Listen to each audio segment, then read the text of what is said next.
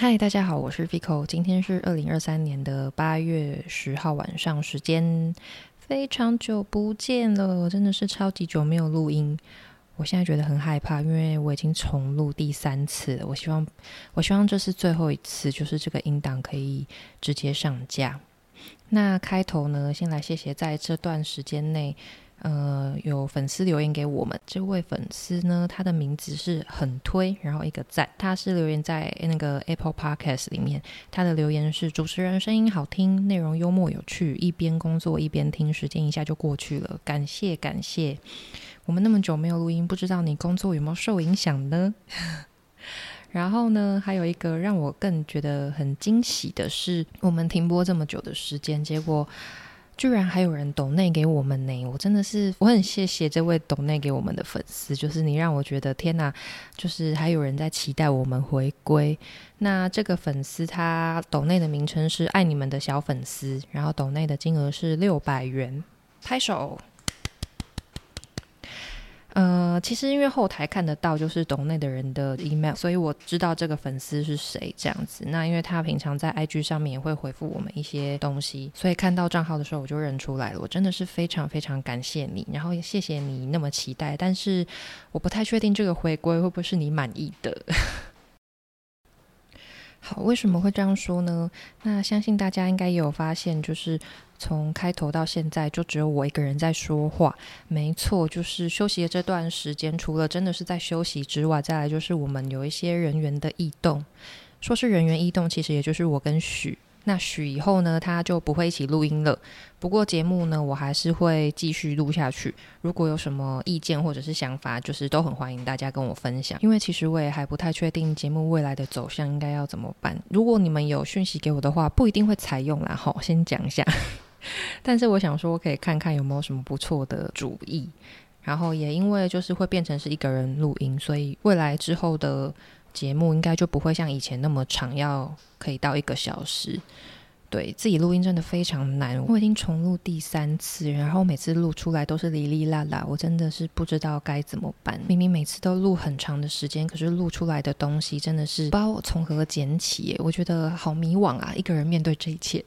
自己开始录音之后，非常佩服那些自己录 podcast 的人我真的是觉得你们好强大哦，怎么做到这一切的？然后像我说的，我已经录了三次了嘛。其实前面录的音档是曾经有剪好的，但是我想说，还是请朋友先帮我听一下，就是单人的听起来到底会不会很很奇怪？就我朋友听了之后，他说是不会奇怪，可是我在讲许不会一起录音的那段，很像许已经过世了。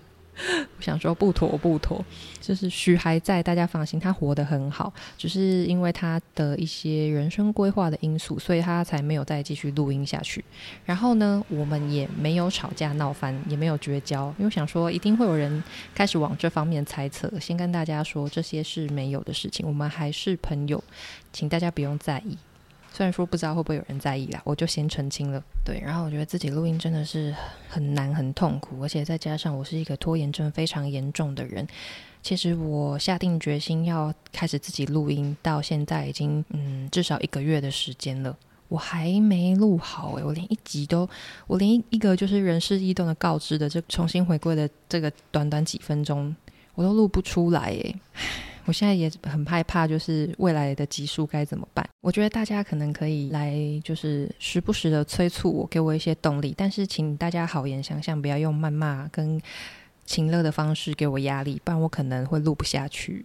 好，那交代完人事异动的部分，就来讲一下，就是最近做了什么事情好了。前几天呢，我去看了一部电影，叫《银河铁道之父》。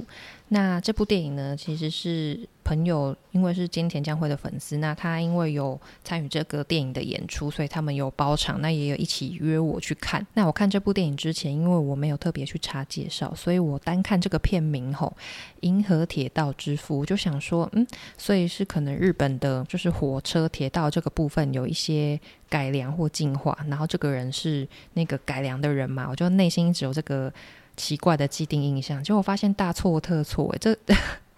就是《银河铁道》，就是一本书的名字。就是这个人，他其实是一个日本的作家。那电影呢，主要就是在讲这个作家宫泽贤治他的算是他的一生的经历，跟他怎么变成作家的这个过程。我觉得这部电影是蛮好看的，也因为其实他的呃，这部叫《银河铁道之父》嘛，那其实。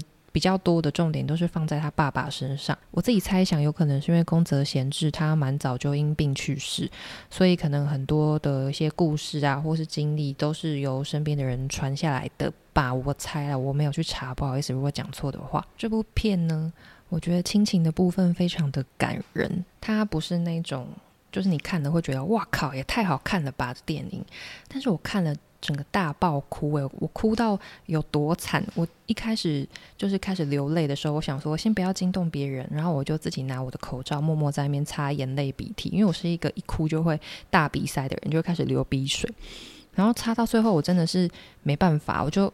那那口罩已经没有位置，我就只好还是跟朋友借了卫生纸。朋友的卫生纸也是数量有限，而且朋友也要用，所以我也不敢一直狂抽。虽然说我已经抽很多张了，那卫生纸不够的程度吼，是到我已经擦完鼻水、擦完眼泪之后，然后没有卫生纸用，但是还是在哭，然后就只好把那卫生纸摊开晾在我的手背上，想说 至少冷气吹它可能会稍微干一点，那我等下还可以再继续擦。真的是哭好惨，而且后面因为就是没有卫生纸，然后又我又在晾干，到一些我又想哭的地方，我我觉得只能抬头，赶快抬头看电影院的天花板，转移注意力，不然我真的是又要大爆哭。总之这部片呢，我觉得是你如果有去看，你不会觉得是浪费时间或很难看的电影，但是它也并不是到非看不可的程度。呃，推荐的对象的话，就是一个是如果你喜欢兼田将会的话，我觉得你可以去看，然后再来是如果你就是会一直很习惯长跑电影院，但是最近你可能都觉得电影看的差不多，不太确定，不太知道要看什么的话，那我觉得这部你也许可以试看看这样。然后最近呢，还想跟大家分享这件事呢，我已经注意它一段时间了，我觉得真的是很微妙，也不知道大家有没有观察到，就是 I G 的现实动态，我发现很多假账号很爱来按爱心，诶，就可能是想要引起你的注意力嘛，让你点进他的账号看他的东西吗？我真的不解，因为我觉得好多就是那种乱码的账号，或者是看起来就是色情账号的账号，然后一直来按我一些可能。猫咪现实动态赞，还是他们就是想，他们就是喜欢。我不懂哎，我真的觉得好微妙哦。虽然说也是谢谢他们帮我按爱心啦，但是到底是为什么呢？我真心不解。那最后呢，再来分享一下最近让我困扰的一件事情呢，就是我得了汗疱疹。不知道大家知不知道汗疱疹？就是它就是会在你手上长一些小颗粒，然后有些颗粒它会蛮痒的。然后我长的这个颗粒呢，它有些痒，有些不痒，但是不痒的吼，它偏恶心，就是它会在你皮肤上看到一点一点的。我觉得真的是蛮有伊藤润二风的一个疾病。因为它会长得很密集恐惧症，这个汗疱疹就是去看医生的话，医生就是开药膏给你擦。那我目前擦到现在吼，就是这个东西还没有办法完全根除，我觉得非常痛苦。因为每次在我以为它快要好的时候，我手上又开始冒出一些伊藤润二的小点点，我真的是要疯掉了，我就不想要再长这个小点点了，我该怎么办？不知道有没有人长过汗疱疹？如果有的话，你们可以跟我分享最后你们是怎么痊愈的吗？我真的是痛苦至极，而且长这个汗疱疹的地方手都变好粗，我手看起来好沧桑哦！天哪，唉，对，好，总之就是这样。我不确定以后音档会不会每一集都像这一集一样这么短，但我尽力了，大家。我想说，先来给大家一个交代，不然再拖下去，不知道今夕是何年。希望未来就算有改变，就是节目的一些方向，或者是呃录音的人只剩我，我还是希望大家支持我，拜托。希望我的单人的录音不会让你们觉得太无聊。那这集就先到这边，下集见喽，拜拜。